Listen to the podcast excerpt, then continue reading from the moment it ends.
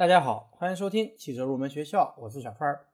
今天这期节目，我们来给大家介绍一下汽车车速表和汽车的噪声检测。首先，我们来说一下车速表。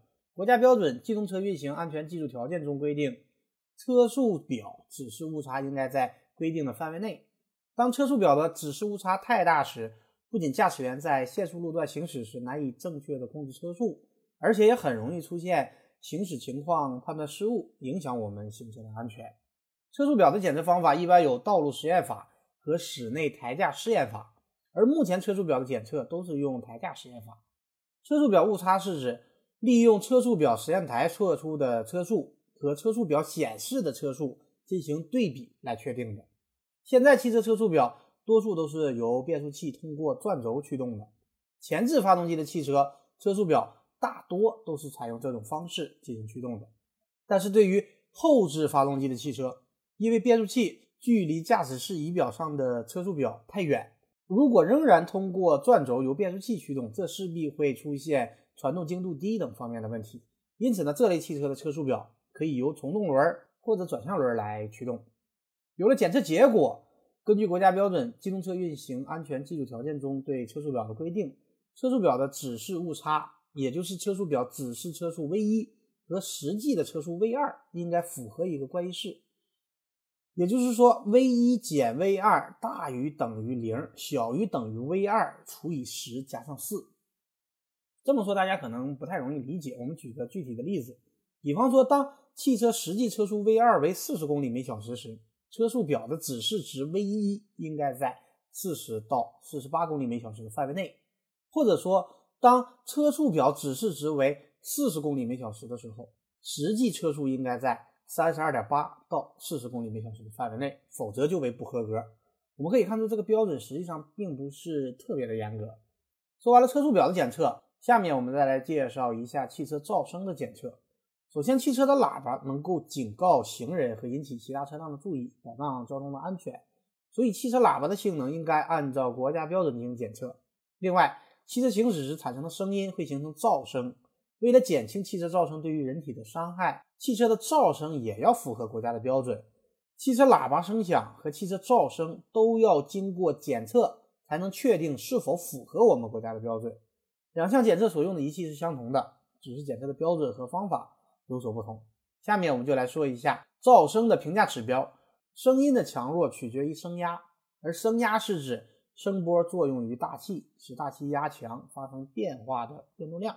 但是人耳对于声压大小的感觉，并不是与声压的大小成正比的，而是与它的对数近似的成正比。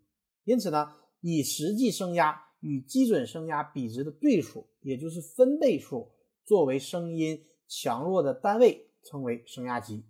而声音的响度为人们听到声音的主观感觉。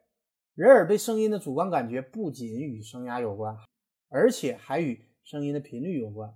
声压级相同的声音，但由于频率不同，听起来可能并不一样响。相反的，不同频率的声音虽然声压级不同，但是听起来可能却是一样的响。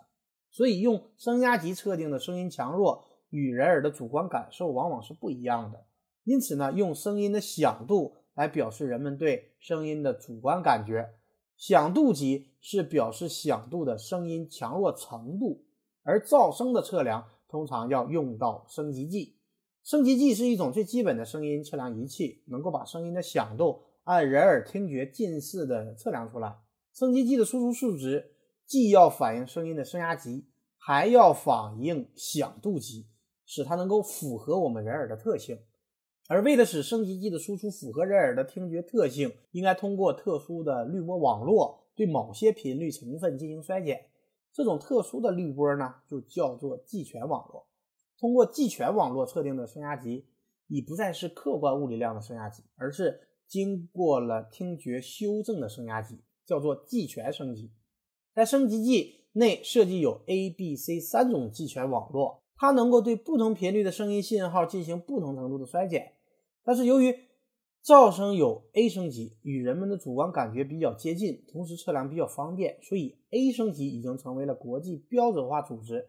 和绝大多数国家来评价噪声的主要指标，所以在升级计上标注声压级单位的同时，也需要给出技权网络。比方说 DB（ 括号 A） 表示的就是使用 A 技权网络测量的分贝值。下面我们来介绍一下汽车噪声的主要检测项目。根据国家标准的规定，汽车噪声的检测项目主要包括汽车车内噪声的测量、汽车加速行驶车外噪声的测量和汽车定制噪声的测量。